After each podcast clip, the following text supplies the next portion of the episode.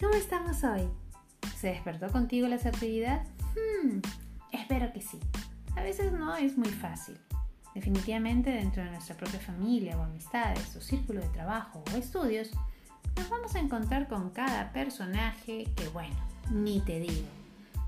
muchas veces va a ser un dolor de cabeza, pero depende de cada uno de nosotros poder modificarlo. Creo yo que puede existir esto que llamamos asertividad. No, no, no te estoy pidiendo que seas un santo ni una santa.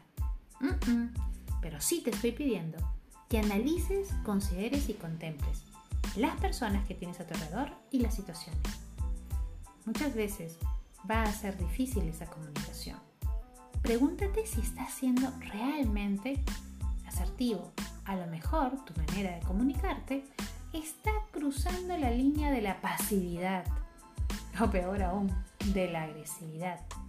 Y esos extremos no son precisamente lo que sumen a ser asertivos.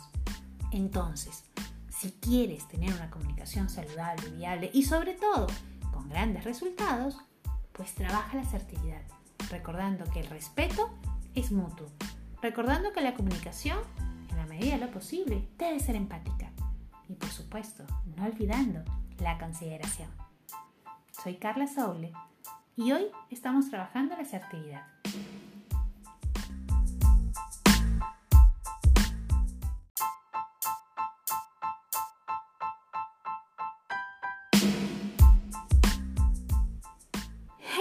¿Cómo estamos hoy?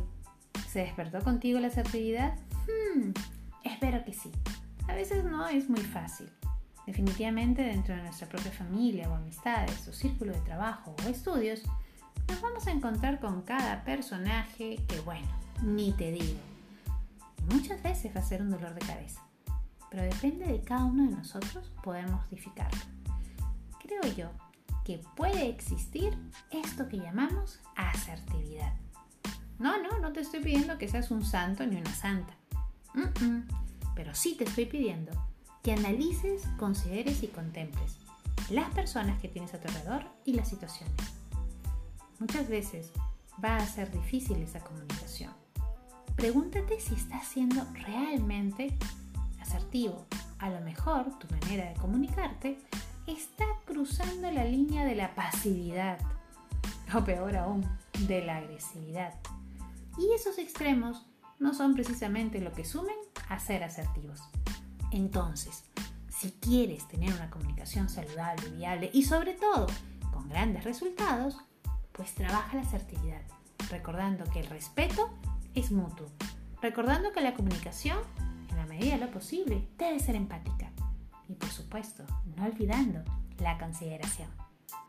Soy Carla Soule y hoy estamos trabajando la asertividad.